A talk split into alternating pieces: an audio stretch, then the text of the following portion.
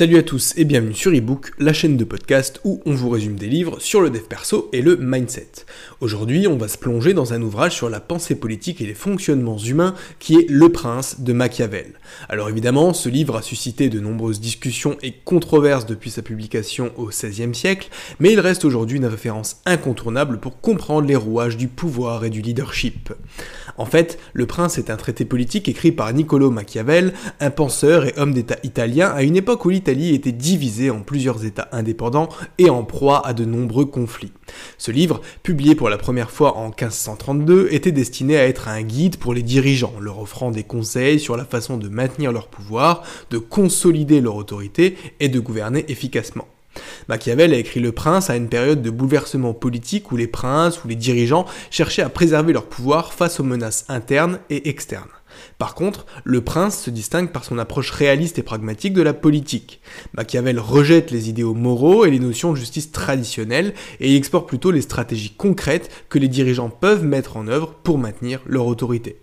C'est pour ça que beaucoup considèrent ce livre comme immoral, mais en réalité, il est plutôt amoral. Ça veut dire qu'il ne va pas chercher à faire le mal, mais plutôt à se passer de la morale dans ses raisonnements.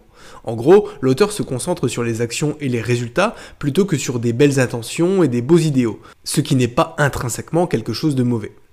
C'est important de le rappeler parce qu'il ne t'aura pas échappé que l'adjectif machiavélique a été créé à partir du nom de l'auteur et que ça renvoie pas forcément à quelque chose de positif. Quoi qu'il en soit, dans ce livre, Machiavel aborde des thèmes tels que la force, le pouvoir, l'art de la ruse, de la manipulation, ainsi que la connaissance des hommes et de leur psychologie. Il souligne aussi l'importance d'un pouvoir fort et centralisé pour assurer la stabilité politique d'un État. Le prince est devenu célèbre pour l'une de ses idées les plus controversées qui est que la fin justifie les moyens. Selon Machiavel, un dirigeant peut et même doit être amené à prendre des décisions impopulaires, voire moralement douteuses, si ça sert à préserver le pouvoir et la stabilité d'un État. Dans l'épisode d'aujourd'hui, on va explorer 5 grandes idées du livre Le Prince et les analyser pour mieux comprendre la vision de Machiavel sur le pouvoir et les stratégies qu'il propose pour à la fois l'obtenir et le garder. Avant toute chose, je te rappelle que si ce genre de thématique t'intéresse, tu peux à la fois approfondir tes connaissances et soutenir ce podcast en commandant dès maintenant mon livre directement en faisant une recherche Amazon ou en suivant le lien que je te mets en description. Dans cet ouvrage, on explore toutes les thématiques dont on parle habituellement, sauf qu'on va beaucoup plus en profondeur et donc si mon contenu te plaît, je suis certain que ce livre ne te décevra pas lui non plus. Cette précision étant faite, revenons maintenant au livre qui nous intéresse et discutons ensemble de Machiavel et de sa philosophie.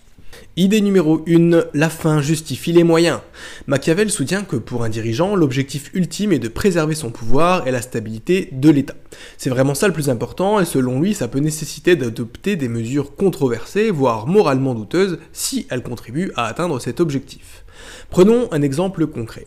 Imagine qu'un prince soit confronté à une rébellion dans son royaume. Selon Machiavel, il serait justifié pour ce prince de prendre des mesures drastiques, voire brutales, pour réprimer la rébellion et rétablir l'ordre. Ces actions pourraient inclure l'emprisonnement ou même l'exécution de certains rebelles.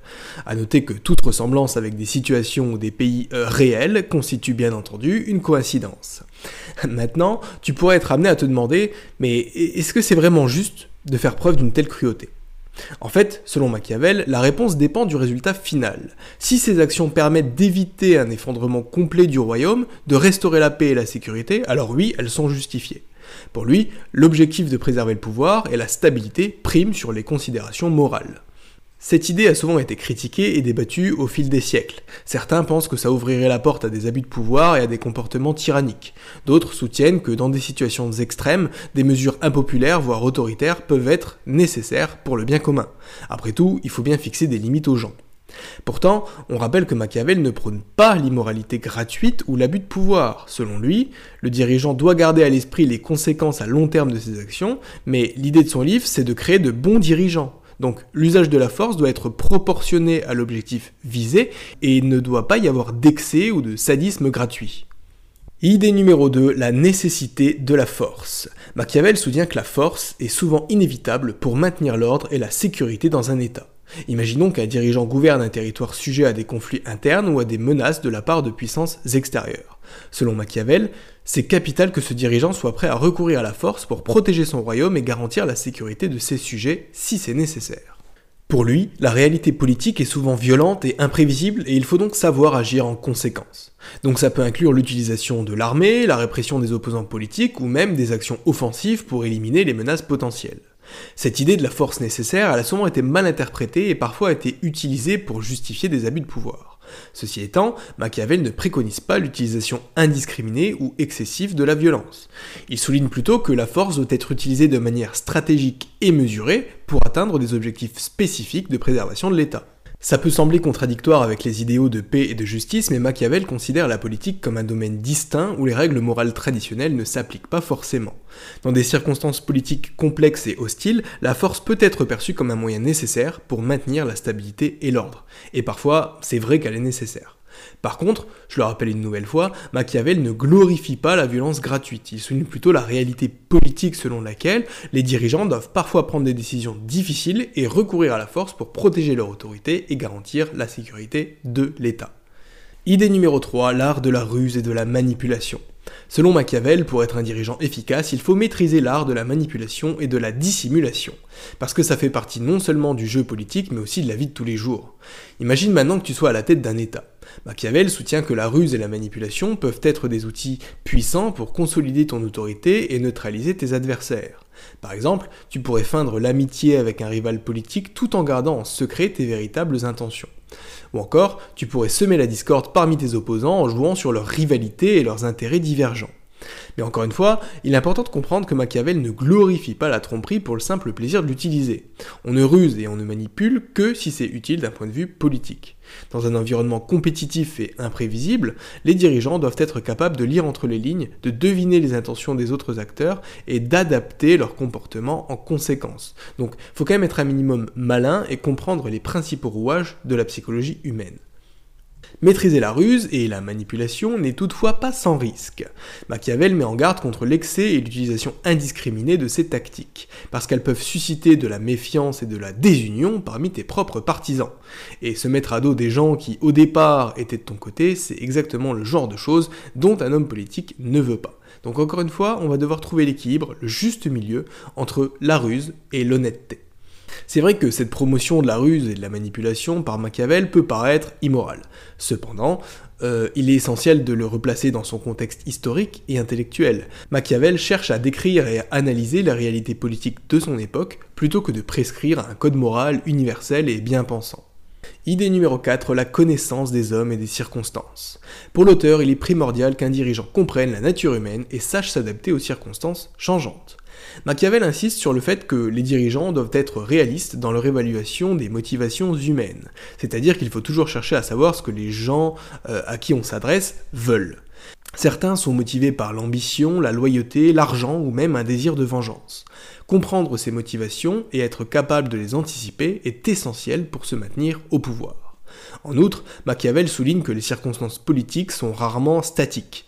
Les dirigeants doivent être flexibles et capables de s'adapter aux situations parce que tout change tout le temps. C'était déjà vrai à son époque et ça l'est d'autant plus aujourd'hui. Et en effet, ce qui fonctionne pour une personne ou dans un contexte donné peut ne pas fonctionner dans un autre. Il est donc nécessaire de savoir ajuster son comportement et ses stratégies pour maintenir son autorité, quels que soient les éléments ou les adversaires auxquels on fait face. Prenons un exemple concret. Supposons qu'un dirigeant ait pris le pouvoir dans un royaume divisé par des rivalités politiques. Ça va être important pour ce dirigeant de comprendre les motivations et les alliances changeantes des différentes factions afin de maintenir l'équilibre et d'éviter les conflits. Il devra peut-être conclure des accords temporaires ou s'engager dans des compromis stratégiques pour préserver son autorité face à des personnes qui ne pensent pas comme lui. Au sens où il l'entend, il faut garder en tête que s'adapter, ça ne veut pas dire courber les chines et changer d'avis toutes les 5 minutes. Ça veut dire qu'il faut garder en tête ses grands objectifs tout en s'adaptant aux circonstances qui, elles, peuvent changer. Donc l'ajustement tactique ne doit pas compromettre la vision globale du dirigeant et son engagement envers la préservation du pouvoir et de la stabilité de l'État.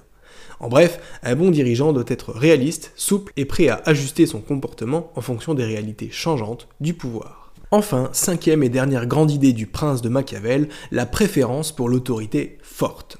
Selon Machiavel, la stabilité et l'ordre politique sont mieux assurés par un dirigeant fort et centralisé plutôt que par un système démocratique. Comme ça au moins c'est dit.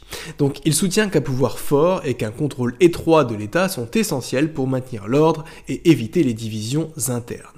Selon lui, les démocraties peuvent être fragiles justement parce qu'il y a beaucoup d'opinions différentes qui s'opposent et qui veulent coexister, ce qui peut entraîner de l'instabilité et de la faiblesse pour l'État. Donc cette idée de forte autorité, elle nous dit que concentrer le pouvoir entre les mains d'un dirigeant fort permet une prise de décision plus rapide et plus efficace. Comme ça, on peut appliquer les décisions dès qu'elles sont prises et il n'y a pas forcément 50 procédures à suivre. On se concentre sur le projet, donc sur le fond et pas sur la forme. Supposons qu'un pays soit confronté à une crise économique importante qui nécessite des mesures immédiates pour éviter une catastrophe. Selon Machiavel, un dirigeant fort et centralisé serait en mesure de prendre des décisions audacieuses et rapides, comme imposer l'austérité ou couper certaines aides sociales, sans avoir à naviguer à travers les obstacles politiques et des débats interminables avec le gouvernement ou le peuple lui-même. Mais encore une fois, Machiavel ne préconise pas un pouvoir arbitraire et tyrannique. Pour lui, un dirigeant fort doit agir dans l'intérêt supérieur de l'État et de ses sujets.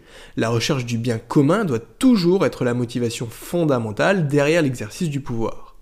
Alors c'est sûr que cette idée d'autorité forte, elle va à l'encontre des idéaux démocratiques modernes. Mais encore une fois, il faut se rappeler le contexte historique dans lequel Machiavel écrivait. À son époque, l'Italie était plongée dans le chaos politique avec des rivalités entre les cités-États et des menaces extérieures constantes. Dans ce contexte, Machiavel considérait le pouvoir comme un bon moyen de préserver la stabilité et l'ordre. Voilà, j'espère que ce résumé t'aura plu. Si c'est le cas, tu likes, tu partages, tu t'abonnes. Et je te rappelle que si tu veux soutenir ce podcast tout en approfondissant tes connaissances sur le pouvoir, la persuasion et la manipulation, tu peux retrouver mon livre directement sur Amazon en cliquant sur le lien que je te mets en description. Je te dis à bientôt pour un nouveau résumé. C'était ebook. Ciao ciao